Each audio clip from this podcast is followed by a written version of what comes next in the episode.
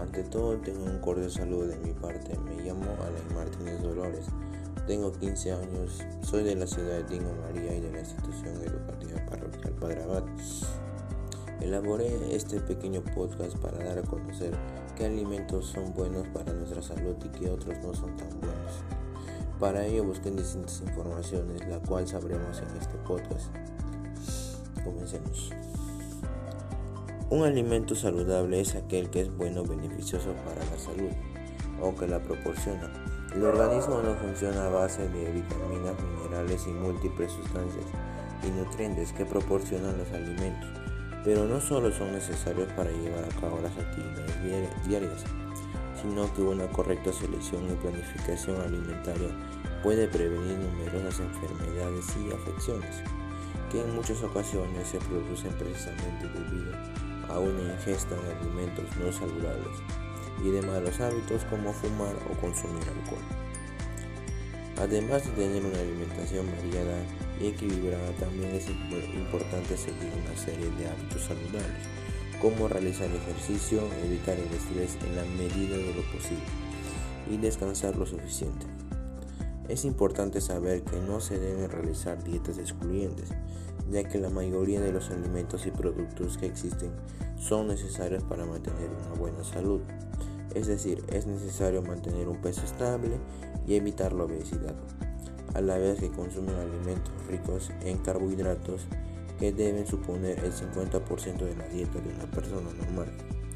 Priorizar la ingesta de los alimentos que se incluyen en la lista de alimentos saludables. No debe implicar la exclusión de otros productos, que también son necesarios para que el organismo lleve a cabo sus funciones. Para ello, ¿qué tipo de alimentos debemos consumir diariamente? Debemos comer más frutas y verduras, alimentos con alta de fibra, como pan integral, frijoles, legumbres, papas con cáscara, etc.